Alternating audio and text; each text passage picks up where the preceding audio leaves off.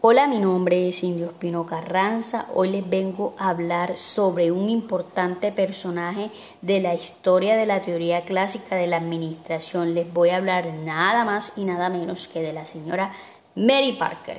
Esta señora nació el 3 de septiembre del año 1986 en Quincy, Massachusetts, Estados Unidos. Para los que no sabían, esta señora fue trabajadora social, consultora y autora de muchos libros sobre democracia y de relaciones humanas y de la administración. Fue una de las grandes exponentes de las escuelas de relaciones humanas.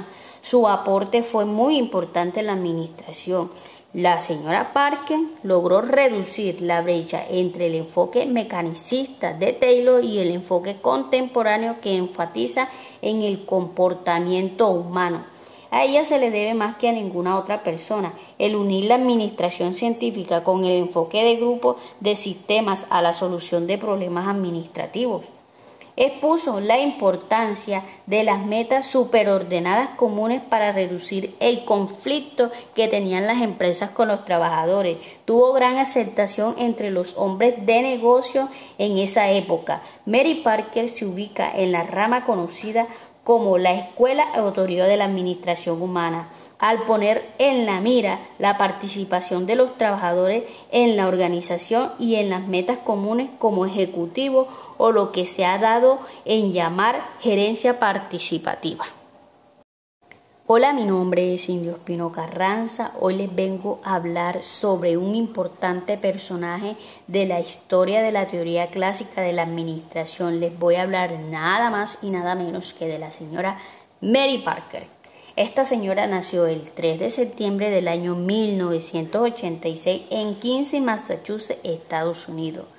Para los que no sabían, esta señora fue trabajadora social, consultora y autora de muchos libros sobre democracia y de relaciones humanas y de la administración. Fue una de las grandes exponentes de las escuelas de relaciones humanas. Su aporte fue muy importante en la administración. La señora Parker logró reducir la brecha entre el enfoque mecanicista de Taylor y el enfoque contemporáneo que enfatiza en el comportamiento humano.